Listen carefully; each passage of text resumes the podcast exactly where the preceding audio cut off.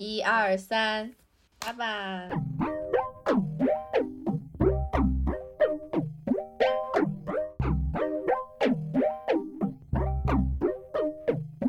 大家好，我是不知道如何开场的野蛮发酵的主播三日。Hello，大家好，我是有点懵逼的，嗯，旋转不停的主播玄子。根据可靠记录，距离上一期播客更新已经过去了，呃，两个月零二十天的时间。嗯，所以我们这一期播客的主题其实是跟这个有大有关系的，就是关于焦虑、躺平以及拖延。主要就是拖延，就是现身说法，两个拖延大王。是的，是的，是的。所以你开始就是为什么有想聊这个主题呢？因为是你呃主动先提起来想聊这个的。对我就是突然跟玄子发消息说我想聊一聊焦虑和躺平这个话题，然后玄子就是好呀啊，立刻就打电话了。咱就是说 非常的 非常的不拖延。我想聊这个话题就是呃有前两天发生的一件事情，因为我在读研就参加了一个比赛。在参加比赛，他有 DDL 嘛？在 B B DDL 前两天的时候，我才决定参加这个比赛，所以其实时间挺紧的。虽然做的东西不是很多，工作量不是很大，但是要面临那个压力，就是你突然要，呃，要把所有的时间都花在用来赶这个 DDL，就其实会特别焦虑。那那两天我就经历了很多焦虑的时刻，就是焦虑都集中在一起了。特别是在工作室，还有其他的同学也在一起参加比赛，整个环境就会变得突然充斥着这种比赛的氛围。虽然也不是那种特别竞争的感觉，但其实就大家都在做，然后会遇到各种问题，我就感觉要爆炸了，不行了，我要赶紧逃离这个环境。之后他们其实是一起去健身，就让我一起去，我说我不要，我就回家了，就回家躺了好久，吃了点东西，吃了吃了好多东西。之后慢慢就好点了，就当那天已经是，呃晚上二十四点就截止了，就是 DDL 就晚上的十二点，然后，嗯我在躺着吃东西的时候，我想要不然不做了吧，现在已经没多长时间了，可能赶不及了。但吃了一会儿，我又想了想，就会觉得之前也会出现这种情况，我就是直接放弃。嗯，这次如果还是一样的话，就感觉没有什么进步，就可能会。后悔，所以还是把电脑打开，坐在电脑前面想想怎么做，把之前做到哪里，嗯，就是接着打开那个文件之后，呃，其实最后做完了，感觉还不错。做完之后才十点多，就还来得及洗洗澡，早点睡觉，就等于其实是挺成功的赶到了这个 DDL，并且没有特别的呃着急或者是。嗯，就最后很崩溃的情况，我就突然想聊一聊，因为我反复盘这件事情的时候，呃，就发现其实可能有一个，呃，有一个决定帮助我把这个 DDL 的事情给做完了，就是我在决定要做的时候，把这个大的任务分解成了非常多个小的任务，就把每一个，呃，小的目标都定的特别具体，比如说要做一张海报。那就把它所有的板块都分开，呃，每张图要放什么，文字要怎么写，嗯，就把这个所有都拆解成那种你一眼看下去就知道怎么做，或者是怎么查找资料，或者是找人帮忙这样子，就会让整个大的任务变得非常可实施，就可能会对你要完成一个什么事情的焦虑会有一定的帮助，呃，就有一种。对抗自己的天性成功了一点的感觉，所以就非常的想聊一聊这个话题。感觉，嗯，玄子肯定也有非常多这种 相似的、相似的经验。同为 INFP 小蝴蝶人，对啊，就是当时你讲这个故事的时候，我就觉得这不是我每天的日常吗？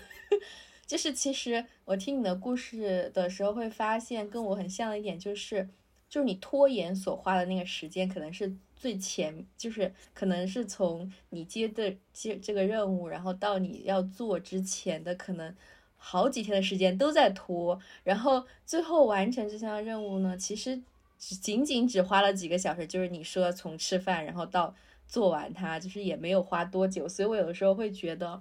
呃，就是回过头复盘来看的话，为什么？我在拖延上花的时间竟然比完成这个任务的时间要花多那么多呢？然后我有时候就会幻想说，那我直接砍掉拖延的这部分时间，然后直接拿到任务，然后就花这几个小时把它做完，为什么不更好呢？所以你你觉得这是可能的吗？就是 对你来说，我现在又觉得 有点挑战。因为这个，这个我们是前前几天约的录这次播客，当时就是刚刚完成那个 DDL，还在兴致勃勃的跟你分享这个喜讯，结果接下来这几天就不是那么顺利了，就面临到了新的拖延事件，嗯，所以我感觉拖延可能还是没有那么好克服的吧。那你会觉得有就是有什么难点吗？就是。呃，为什么不能就像我刚刚说的那样，就是就是完完全去除这个拖延的时间，只是马上把任务完成，然后就然后就休息呢？我觉得如果把这个呃顺序颠倒过来的话，好像有更多的时间玩，好像听起来是一个很不错的想法。然后我就会想说，为什么为什么一定要会存在这个拖延的时间？是不是？比如说，我的内心需要一些时间去准备这个工作，就比如说，我可能呃，就是会首先是可能会给自己定一个计划，然后呃，可能我就会留出那么几天的时间，只是用来搜集一些资料啊，然后可能进入这个工作状态，然后可能最后才会留给自己真正去做项目的那个时间，所以我还。就是还比较好奇，说既然拖延这么浪费时间，为什么就就是人是很难改掉这个习惯的？我自我观察，就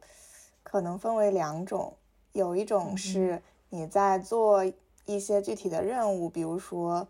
嗯，像我写论文，或者是嗯你写公众号，嗯这种类型的，就是要动脑子的这种工作，嗯，可能也算是。创造性的工作就是你要做一些，呃，不是重复性的、之前没有做过的东西，其实挺难的。可能想想这个事情有点难，或者不知道怎么做，就会就会产生一种 有点害怕的情绪，就想往后拖一拖，把这件事情交给明天或者是更靠后的自己来做，今天的自己就解脱了，嗯，就得救了。可能这种是一个一个方面的原因，另一个方面，嗯，可能就是那种你确实不是很想做这件事情。比如说早上起床，你如果已经睡了十二个小时，可能起床会容易一些。但如果就是要求你早起睡六个小时、七个小时，这种没睡够的，你起床的时候肯定会很困难。我起床困难户，这几天起床都非常的折磨。嗯。能理解你的感受，哎，不过我觉得你说的第一点，我觉得还蛮同意的，因为我最近有接一个视频相关的任务，然后我自己会觉得说，像文字或者图片这种表现形式是我比较擅长并且熟悉的，然后视频其实，呃，比较大型的视频项目也是第一次做，然后做的时候我好像就，嗯，有比较大的畏难的情绪，就是，呃，就会觉得。好像对我来说，他在想象的过程就会觉得他好像特别的困难，然后特别的难，然后我做出来肯定做的非常的差劲，然后我就会觉得我第一次做出来的那个草稿肯定是一一坨屎，然后我就一直在拖延我把这坨屎做出来的这个时间，嗯，但是同时我内心也会比较清楚的知道说，一我是知道学习方法的，就是我可以。去在哪里搜集什么样的信息来指导我做这个项目？然后第二个，我会比较清楚的知道说，那如果我有某方面的问题，我可以去问谁？就是比如说问这个项目的负责人，或者是问其他呃对视频比较了解的一些朋友的那个想法或者意见。然后同时。就是呃，可能在这两点的情况下的话，我可能虽然我也拖延了一段时间，但是我还是比较有信心，说最后还是能先做出一个不怎么样的草稿出来，然后再在这个草稿上进行一些修改，说不定也能做出一些不错的东西。就是还是呃，在 deadline 以前完成了这个任务吧。所以我会觉得说，第一次做一些事情的那个畏难的情绪就是会大很多，然后拖延的可能性会大很多。但好像在不断的去熟练你这个做这件事的经验之后，可能呃就会这这方面前期花的这个时间就会少很多，然后做起来也会比较熟熟练一点，然后好像就也比较轻松一点。不知道你会不会有这种想法？嗯，我觉得是的，就是在你大概都能了解到你做这个会经历哪些步骤，嗯，可能会面临什么情况之后，其实会开始的更容易一些，就不会那么害怕，能对这个事情就祛魅了。但你刚开始做就觉得，嗯，这个事情听起来就很复杂，也没有做过，就会有一些害怕吧，可能是这样的，就就很难开始。呃，然后我还蛮想问，就是我们不是聊到焦虑嘛？就是你平时焦虑的话，你会有什么表现吗？我平时焦虑，比如在赶 DDL 的时候焦虑，我就会做一些自己非常熟练的可以取悦自己的一些活动，比如说吃零食，吃吃饭，吃零食，吃零食应该是。就是最容易的一种方式，而且真的能，就你吃吃着，你肯定是要花费一些时间去吃，这段时间就可以平稳的过去。但吃东西这有一个弊端，就是，嗯，你吃一会儿就会很饱，你再继续吃下去就会很撑，这种快乐它就会降级，那个焦虑就压不住了，又会反过来攻击我，又被攻击了。之前还会就是通过看剧。看剧的时候就可以把整个事情都忘了，但是看剧的话就特别，其实花时间挺多的。嗯，在看剧的时候，嗯嗯，也可以意识到你是为了逃避什么事情在看剧，又不敢太投入，这个时候看剧的体验也没有那么好，然后这个时间也浪费掉了，最后还是要面对那个 DDL，其实挺不划算的。感觉疯狂点头这一对儿，因为 其实我昨天就深有同感，因为我昨天晚上又要交一个 deadline，然后呢，呃，我在看月下，就是，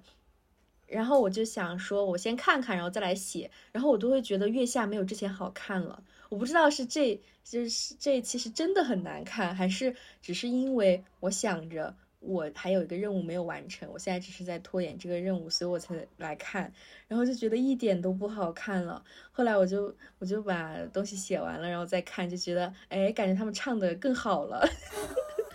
就是会物理意义上会有这种反差的感觉。我还以为你要说你后来上网看了看，别人也说不好看。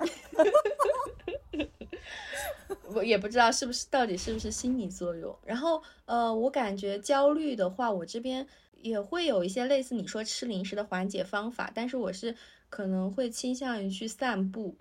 然后或者是做一些跟手机无关的事情，因为我感觉每次呃在手机上花的时间很多，包括现在呃做一些项目或者做一些任务去沟通什么的，好像都要通过手机。但是之前我去看为什么我们要睡觉，然后还有一些其他的呃书籍里面会想说。其实人去做创意类的事情的时候，他其实不是在你大部分的创意或者是想法不是在你工作时候完成的，而是在你休息的时候，就是你比较放松的时候，你的头脑可能会比较空白，然后。然后那些灵感会突然的出现在你的脑子里，然后我会觉得在我的日常生活中也还比较实用。就是我之前在写小红书的时候，我会觉得有的时候绞尽脑汁写的东西反倒没什么人看，然后突然在路上走路，然后灵感乍现，然后突然想写个什么，就马上站在路边，然后写写写，写完之后发出来的却得到了很多就是朋友的共鸣。所以我会觉得说，其实让当你感到焦虑的时候，你去。做一些让自己很放松的事情，然后放下手机，说不定，呃，可能一方面你自己可以平静下来，然后另一方面也对你去做项目有一些帮助。我很同意，就是逃离掉那个让你感到很焦虑的环境，换一个新的环境就会缓解一些。这也是我最近才感受到的，之前就是会有一种毁灭吧，就又不敢，可能用电脑做东西，又不敢离电脑太远，万一待会儿想做了呢，然后又不想打开它，就会在它旁边，然后边吃零食，边 边看剧，边想这个事情，其实蛮痛苦的。很多焦虑都是发生在在拖延的时候，就是越拖延，这个焦虑的情绪就会越大。然后，其实我有回想起来，说我做第一份工作的时候，呃，当时就是经历过一段比较痛苦的时间，是我接到了一个要主持一个发言的那个任务，就是呃，就是给。很多人做培训，然后我得先去学习那个课程，然后去总结，然后做 PPT，然后给大家做培训。但这些培训的人，就是不仅是我的同级，然后还有很多是那种总监或者校长级别的人物来听，所以我当时就就是觉得非常非常紧张，然后又非常的痛苦，然后，呃，但我当时。还没有能察觉这这种情绪，我我当时内心那种不就是不安的情绪出现之后，我只觉得是是不是我不适合这份工作，然后或者是我这是不是我喜欢做的事情，好像就会以这个作为借口来说，那我不要在这里干了。就是后来我就去主持了那次非常糟糕的呃培训之后呢，我也就。就是就是从这个公司离职了，但我现在回过头来看，就是那些紧张和焦虑的情绪，它在我第一次做这件事情的时候，当然是会存在的。然后我觉得那个时候我可能还，呃，可以做更多的事情来帮助我去缓解，或者是帮助我完成这个项目的话，我觉得其实是可以请求别人的帮助的，因为我自己其实一直。不太擅长于请求帮助这件事情，或者去协商。就我觉得回过头来看的话，我其实的那个时候应该可以跟我的上级协商说，那我们可不可以，呃，就之前是用文字来做培训，然后还能不能再给我一次机会，先试着用，就是先用文字做培训，然后后期再多给一点时间，然后再去做，呃，就是主持的这个事情。然后或者是问他说，那你有没有好的一些？主持的方法教给我，然后我来做，呃，或者是可以再去询问别人，呃，就是可能这方面经验比较丰富的人，他们会有什么建议给到我之类的。我觉得回过头来看的话，我应该是需要多去去呃收集更多的信息，然后包括去询问别人的意见，包括去跟就是上级做协商。但我当时呃并没有去做这些事情，以至于。呃，后来再去做主持的时候，其实也有很多压力，但是，呃，就是经验多了之后，我会觉得现在对我来说，这这件事情其实就不是什么很难的事情了，所以我会觉得说请求帮助也是一个缓解项目上焦虑一个很好的方法，然后也是我可能持续要去学习的一件事情。哦，听下来就是你变成熟了，有了一些可以掌控情绪的 技巧和经验。嗯哼，呃，我刚刚就在想，就是其实，嗯，可能阻挡这个拖延主要的原因就是情绪，就我们俩而言，其实主要是情绪上的一些问题，特别就是焦虑啊，或者是啊畏难啊，或者是，呃，感觉是之前经历过很多类似的情景，再碰到这个情景就会立马 PTSD 返回到之前那种。呃，不太好的情绪里面，所以就会导致可能有一些不太好的结果。可能经历了很多这样的事情，就有了一些经验，或者是从其他方面获得一些技巧，就可以嗯打破这个困局，就是找到一些解决方法。就可能是我们想和大家分享的一些个人经历相关的一些事情。对，因为其实我还刚还想到一个小方法，呃，我也是前几天在赶 deadline 的时候，呃，我会让自己出门儿找一个咖附近的咖啡店或者什么店，然后让自己处在一个外界的环境里，我会觉得好像就是在家的时候。会比较难开始去做一些。呃，就是项目上的东西或者创造力相关的东西。同时，我在去走去那咖啡馆路上，我还有打开一档播客，也是聊拖延的，就是聊 P 人和 J 人，他他们分别是不是会制定计划呀，或者是会不会拖延这样子。我会觉得说，听其他人的故事，然后知道别人跟自己也有相同的经验或者感受。我觉得对我来说是一件很治愈的事情，就是我知道我不是一个人，然后我的感受可能跟别人也差不太多，就是大家是都会拖延，这不是我一个人的问题。然后我只要去想办法怎么去，呃，尽量在 deadline 前把那个任务交上去，然后呃不要错过那个时机，然后呃想一些小的 tips 来帮助自己，其实就可以了。所以也是一个可以分享给大家的很赞同，就是你要正视自己当时的情绪状态。嗯，我在之前就分享一下我之前的焦虑具体是一个什么样的过程。就可就是，嗯，首先是觉得这件事情可能有一点难做，但是我也像你一样不太，嗯，不太擅长于去寻求别人的帮助，就觉得这么小的事情可能也是我自己的事情，就让别人花费时间，嗯，不太好，就会不太好意思。那就是你目前没法推进的这件事情，就会特别的内耗，就开始自己评判自己，为什么我连这点小事都没有做好，然后就会陷入到这种自责中。你要与这个，就感觉是自己和自己本来就在斗争了，中间自己又变成了第三者，就变成了大混战。所以，嗯，表面上看起来就是。在拖着不做这件事情，就有点懒惰，但其实你内心就是非常的焦躁，内心已经开始爆发大战了，太平洋战争已经爆发了。所以，嗯，就是刚刚我们分享的一些技巧，觉得就是可以非常针对性的缓解这个情况。首先，就是你要把任务拆解开来，这样你每一个。嗯，任务都是可执行的，你就会开始的更容易一些。然后，如果你特别焦虑，你的情绪已经到了无自己无法掌控的地步了，那你就可以暂时的逃离开这个环境，到一个嗯和他就让自己可以放松下来的，嗯脱离掉目前的想的事情的这样一个环境，可以让你的情绪平复一下。自己特别做不来的事情，就一定要寻找寻求别人的帮助，或者是。我觉得，如果不是特别重要的事情，嗯，不做也可以，就为了情绪健康吧。如果真的已经特别忍受不了了，咱就是一个放弃，也是一个最后的路吧。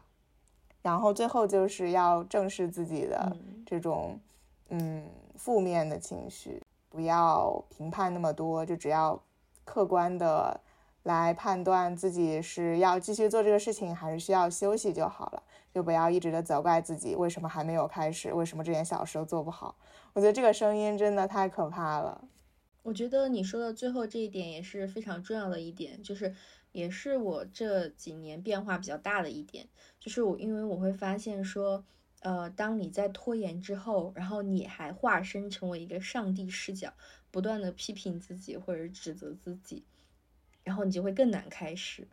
如果你只是接受。呃，这个项目确实有点难，然后我现在还不是很想做，可能等一会儿再做，然后很平静的接受它的话，你反倒好像会更容易开始一点。呃，我会觉得说，你刚刚还有提到说，呃，大不了还能跑嘛，是不是？其实我们身处在这个事情当中的时候，我们会觉得说，怎么办呀？就是没有办法了，我不想做，但是我就是不得不做，但其实。呃，也没有那么多事情是真的不得不做的。呃，我之前就是在有的时候会，比如说答应了帮别人一些忙，然后当时答应的会比较爽快，但后后来可能我就是觉得我那个时候状态不是很好，或者是我有其他的事情，我就觉得非常的难以拒绝，或者是你答应了别人，你怎么又反悔呢？我会觉得，对于我这个责任感很强的人来说，这就是一件。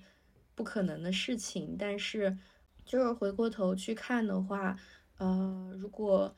就是你尊重你自己的内心选择，你可能尊重自己的身体或者心灵的状态，就是能做就做，不能做，如果你合情合理的告诉你的朋友，或者是呃，就是向你请求帮助的人，他们其实也是可以理解的，不会像你想象的那么就是那么的可怕。最后的结果，真的没有什么事情是你就是你真的不得不干，就是你就是把自己逼到死也得干的，就是对，我觉得 是的，就除了那种嗯。暂时没想起来，除了那种可能威胁生命的事情吧，其他的应该都没有那么紧急。你刚刚说到尊重自己，我也觉得是，就是可能特别是我们女生，就是更更要学会把自我放在中心一点。有时候，嗯，稍微想一想，把自己放在中心，嗯，我之前啊就会觉得自己有点自私，怎么能所有事情都围着自己转呢？现在我觉得啊，这事情怎么能这样呢？为什么？就不考虑我的感受，就是一种我本位的感觉，就一直在练习这个事情。可能在在之前会觉得这是一种啊脸皮比较厚的行为，现在我觉得，嗯，咱们就是要增厚一些，不能那么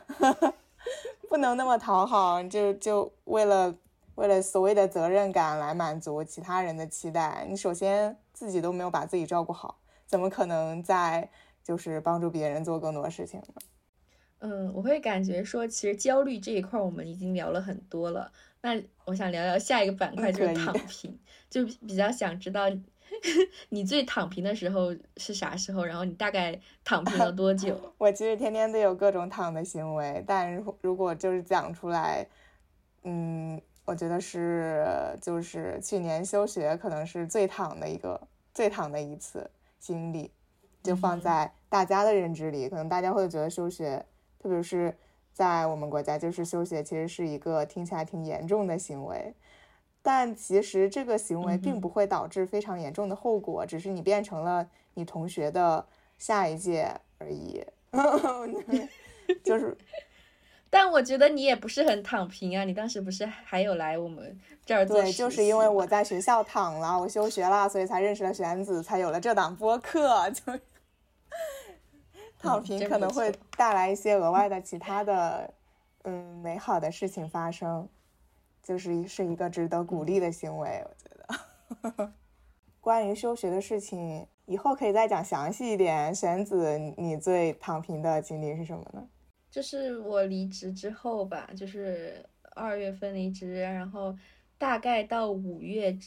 的这个三个月里，我回忆起来，除了。跟朋友去旅游或者去玩去逛街，其他基本是没有做。就是传说中的裸辞是吗？对，然后就变成了纯玩儿。就其实玩的开心嘛，我也不太能记得起来了。但是玩到五月底之后，我就玩不动了，我就特别想干活儿。那个时候，我就跟我的朋友相约说我们要开始小红书日更，结果一更就大火，然后我就。我就连续日更了两个月，然后也因为做小红书认识到了一些不同的人，然后呃有了一些比较神奇的际遇，然后包括也有被小红书和南方周末采访过，嗯，然后我就觉得还还挺挺好玩的，就是感觉是因为想躺但又躺。不能真正的躺平，然后又支棱起来做了一些事儿，结果这事儿还做的还不错，就觉得还是一个挺这边投来羡慕嫉妒的眼神。哦，那那看来其实我们都是在躺平的时候，就是大躺一下的时候，就是捡到了一些非常好的经历。那你觉得你能忍受？你能忍受啥也不干，就是纯玩的那种躺平吗？还是我其实不太能接受，就 是什么都不干的那种。我可以接受的是不干正事儿。如果如果就是你正事可能是工作、上学或者是其他的事情，但玩儿可能是旅游这种，我就觉得可以。就如果躺是旅游的话，你就其实旅行也算是一种开阔自己的方式吧。你你不是那种四处打卡只是消费的旅行。我比较喜欢那种可以和。不同的地方的人，或者是那个地方，呃，历史啊之类有一定连接的这种旅行，是是非常理想的躺平状态。可是我现在还 还没有，我我自我认定还没有资格来进行这种躺平。我们只是在做梦，难道不给我们做啊，梦的那就做权利吗？梦一下吧。就我还蛮想去，去去看看极光，然后去去什么夏威夷度个假之类的，做梦吧。嗯，我会感觉对我来说，我其实也不也不太能完全躺平，因为就是我感觉有些事儿是我想到就会觉得非常有冲劲想去做的，就即便好像没有人要求我，我也会想去做一些事情。呃，可能也是因为这种冲劲，才让我慢慢找到了自己的方向吧。因为其实我当时裸辞的时候，还是就是什么事儿也不干的那个状态，其实还是比较痛苦的。然后在那个过程中，其实我有去体验各各种不同的东西，包括体验各种乐器演奏啊，然后去演戏剧呀、跳那个摇摆舞体验，反正就是还报了游泳课，然后就是有做了非常多尝试的体体非常方多方向的体验吧。然后最后我会觉得说，好像可能有一些关键词还是我会比较有冲劲去做的，包括说像做运营，然后做呃活动相关的事情，然后拍拍照、摄影这些，就是我会嗯、自己有非常强烈的意意愿去做。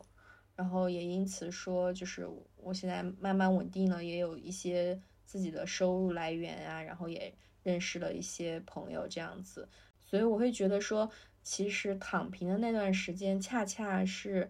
让我发现了说，我躺不平，因为有一些事情我一定得去干，我不得不去干，就是我的身体的基因鼓励我，就是或者是他就非常想要去干，而不是就是我自己不是我头脑在想的，是是是我的，比如说身体就想到这件事就非常快乐或者怎么样的，然后他就恰好告诉我一个方向，然后我就在逐渐的这条路上在行前前进着这样子。嗯，我听起来像是你在躺平的时候发现了新的人生方向。嗯哼，所以我觉得阶段性的躺平还是比较 OK 的，因为之前也提到说，其实休息的时候，呃，大脑放松的时候，你才能清晰的知道你想做什么，或者是呃有意愿或者有能量去尝试新的东西。然后，因为我觉得我身边其实也有一些朋友会很迷茫，或者是嗯、不是很想做这份工作，但是如果辞职呢，也不知道到底要干点什么，也没有什么方向。然后我会觉得说，去多在自己的空闲时间去体验、去尝试，是一个不错的选择。因为就是因为这些事情是想想不出来的，就你只得只能自己去做了，然后你可能看感受自己的身体或者心里他在对你说什么，或者是有什么样的感受，你才能慢慢的找到自己的方向。所以 gap year 还是挺重要的，gap month 也可以，就是要小小的 gap 一下。Gap day 也可以。我昨天就 gap day 了，gap day 很开心。gap hour gap hour。可能可能薛薛有一些 少，每天都有 gap hour。那你在就是我们觉得我们嗯没有办法一直躺平的原因可能是什么呢？就我而言，其实是会有一个大一些的焦虑在后面驱使着，还是要卷一卷，嗯不能这么躺。就就其实是会有一些人生的追求，可能有一些人生的规划，比如说，比如说可能想出国去看一看，或者是做一些之前没有做过的工作，做一些新的尝试。但这种尝试，它可能是，嗯，就不不会像你现在这么稳定的向前走，可能就会，呃，有一个小的岔路，或者是经历一些风波这样子，就其实是，嗯，挺有挑战的。但他，呃，也会在就躺平的时候，在后面激励你不要一直这么躺，嗯让你去寻找一些新的方向。所以我觉得就是这种大的焦虑，嗯，想问问绳子这边有没有这种体验？我会觉得说，你的大的焦虑会不会来源于同辈压力啊？因为我现在不工作，我周围没有什么同辈人，我就没有人跟我竞争或者什么的，或者是我会觉得，即便我真的有这个竞争，我会觉得我在走在自己的路上，然后就是跟别人走的路都完全不一样，所以我就是没有什么特别焦虑的地方。所以我也在想说，你在学校这个环境，你会不会给你一种环境上的那种焦虑之类的同辈压力？其实会有的，因为在学校，嗯，会有几种比较主流的路径吧。但我自己判断，我不太，可能就是不太在那几条主要的路径上面，就显得有一点不合群，有点异类。嗯，但也还好，就是不会有那种不会面临到特别多不好的评价或者什么，只是跟大家的方向有些不太一样。嗯，这种时候就是周围没有参照，其实是有一点迷茫的。这种可能是我大的焦虑的来源。就是我不知道我自己的选择可能会带来什么结果，但是我又不想放弃这种可能性去走那个非常确定的道路，所以时常会被困扰一下。我我会觉得你说的这个我自己也有同感，因为如果你遵循你自己内心的方向的时候，你去走一些路是没有任何人给你一些参考的，因为我觉得每个人特性都不一样，然后每个人擅长的也不一样。呃，喜欢的东西也不一样，或者想要做的事情也不一样。然后这样来说的话，可能每一个人要走的那条路都不一样。当你在一条跟别人都完全不一样的路上行走的时候，你其实会很迷茫。你会觉得周围一切就好像你在走一个独木桥，但是周围全都是暗的，就没有一个人能给你指明方向，或者是，呃，或者是告诉你该怎么走。包括我之前做咨询。我脑子里就会在想说，你要不直接告诉我该怎么办吧？我就想咨询师你能不能告诉我？但，嗯，就是我也会清醒的知道，或者他就咨询师也会跟我说，如果你身边真的有人告诉你你要这样你要那样，就比如说很多人的爸妈都会说你要不去考公吧，你要不去考研吧。但我们会怎么想的？我就想，我才不要这样子，就是我才不要听你的。所以就觉得很搞笑一点，就是即便有人在给你指方向，有人在告诉你你要往哪儿走，你是完全都不会听的，对不对？就觉得很好笑。然后，然后在做咨询的过程中，我也会觉得说，其实咨询师他不会以一个指导者或者引领者的身份来带领你往前走，或者给你指明方向，他更多的好像是一个呃引导者的角色，就是。就是他好像可能看的会比你远一点，然后可能带着你，我们来看看，好，我们我们想去哪儿，然后他路上可能会有哪些呃困难的地方，然后为什么我们想去那儿，我们内心真正的需求是什么？就是好像是帮你更清楚的看到你自己之后，你好像就对要去哪儿那件事情有了更属于自己的更清醒的认知。这个时候，虽然说你的生活里没有其他的参照物，或者是呃类似榜样的存在带领你，但是你好像就会比较安心一点走的，就是坚定自己内心的选择，是吗？嗯哼，嗯，其实挺难的，因为还有一个方面的考虑就是，嗯，我不知道你会不会会有一些。比如说金钱呀，或者社会地位方面的一些追求，就是你走自己的路，肯定是会挺开心的。但如果面临，比如说考虑你的未来，嗯，你要在哪里安家，或者是你可能想要一种什么样的生活，然后你需要什么样的能力才能支持这个生活？就我时常会被这些问题困扰，因为我本人还对 对这些东西其实是有一点点渴望的。然后，嗯，就比如说，如果我有一个感兴趣的路是，啊，我想去做保护动物，啊，我我我就是说说啊，虽然我有点兴趣，但可能不是我的方向。那这个就是，就可能你是没法赚到什么钱，然后也不太有可能做出非常大的成就。这个时候，就即使我可能对这个东西感兴趣，但我也不会就是放弃掉很多事情，为它投入特别多。所以，嗯，就是走自己的路，这个有一个很大的阻力就在这儿。我就想问问玄子，你有考虑过这些事情吗？或者说会被困扰？我会感觉说，像你说的这个情况，就比如说，我既很喜欢想要去从事保护动物，但是同时我也要考虑，比如说，我可能想成家立业、买房买车之类的这种想法。然后我会觉得说。这两方面都是你的需求，然后你可以去衡量说哪方面的需求对你来说更重要，或者甚至你还有别的需求，就是你可以去衡量一下，呃，哪些东西多少更重要，然后就可能分配更多的时间在在这个上面，就包括说，比如说你真的很想要为动物做一些事情，呃，你也可以通过。比如说工作日上班，周末我去 做一些志愿者，或者是你真的去赚钱，然后赚了很多钱，然后我们再多投一点钱在这个事情上，嗯，又或者你可以就直接从事这个事情，然后拿的钱比较少，但是你会觉得你的生活价值感很足，很幸福。我觉得这些都是一些不同的选择，但是可能还是得你对你自己有比较清醒的认知。然后知道什么对你来说是更重要的事情的时候，你好像对做出选择这件事情会，呃，比较确切一点。而且我刚刚会想说，就是你其实有提到说坚定自己的想法或者坚定自己的方向，我觉得对我来说好像真的没有那么确定哎。我觉得好像大家都是一样，就是。呃，也也生活中也会有一些人嘛，他可能就是非常的确信我到底要干嘛，我要去哪，我要做什么。但我觉得对我来说，呃，还是比较模糊的。我可能只是有个大概的方向，然后我沿着这个方向做一些事情。有可能一些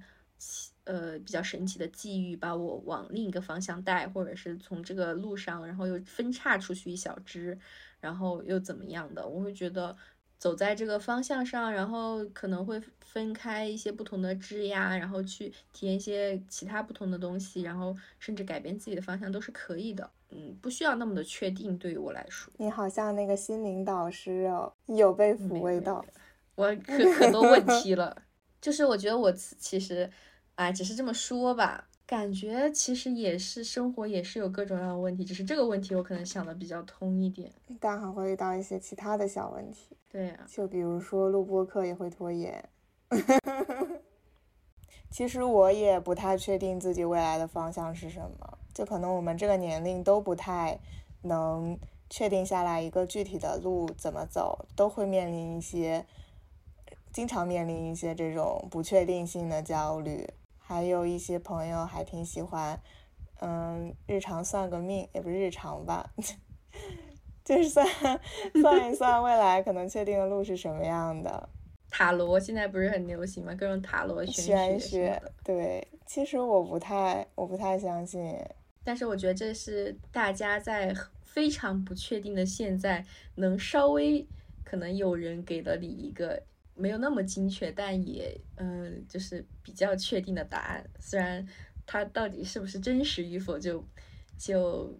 在待考究，但是就也确实说明现在的不确定性实在是太多。对，我觉得我不太、不太、不太相信的原因，可能是我还挺喜欢这种不确定的感觉。就如果已经有一条确定的路，我可能反而不会选择那条路，就是。还是更想发现一些更多未知的可能，所以就不想特别要一个特别确定的答案。就感觉如果这个答案已经放在那里了，那你中间的路可能就会变少。但如果你没有一个答案，你就可以朝各个方向去探索。我还蛮喜欢这种探索的感觉的。但是就是如果你要探索新的东西，那这个焦虑和其他的一些各种问题，可能就是你必须要 面临的，就日常陪伴的。一种情绪了，只能和只能和他共处。我觉得你这点说的也很好，哎，就是如果我一直去做那些重复的事情，我可能就没有那么拖延，或者是没有那么多畏难的情绪，但因此我也很难去尝试不一样的东西，有不同的收获。呃，如果我选择了不确定性，选择了体验，选择了尝试不同的东西，我确实就是得为这些复杂的感受买单。然后这样想想，觉得还挺对，都标好了价钱，就是要为自己的选择负责。在焦虑的时候，就告诉你都是自己选的路，不要抱怨了。嗯哼，也可以抱怨了，没关系。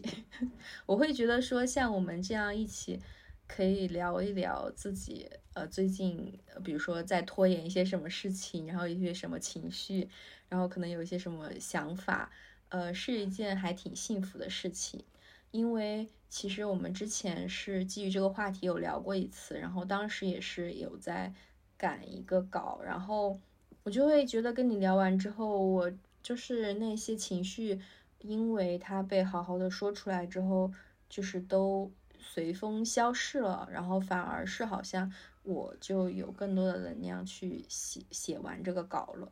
所以我会也很希祝愿我们的听众们也有这样的朋友，然后就是可以互相吐槽一下呀，然后聊一聊自己的情绪和感受，把这种焦虑的、呃复杂的各种各样的情绪，可以有一个人可以诉说，或者是呃得到一个很好的倾听，然后得到对方的理解，我觉得也是一件很幸福的事情。对，就是爱人的优势，大家一定要和爱人交朋友。爱人非常的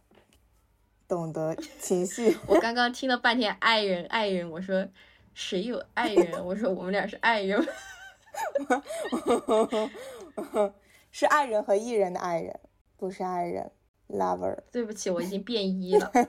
你变一了吗？哦，完了。但我还是在小红书上顶着爱人的名号发帖，然后吸引流量。没事，爱人的基因永在，只要你说你是爱人，就不会有人怀疑的。那我们现在就祝愿我们的所有的爱人朋友和伊人朋友们都都有人可以诉说，有人可以倾听，然后大家可以在现在这么不确定性的当下。然后，嗯，快来帮我说完。好的，所以各各位听众朋友们，如果大家，呃，没有找到这样合适人选的话，哎，咱就是一个很幸运，听到了我们这期播客，你可以来找我们聊呀，我们非常的欢迎大家来找我们做朋友。嗯，好，完结撒花，再见大家，快来联系我们，拜拜，谢谢大家。Oh.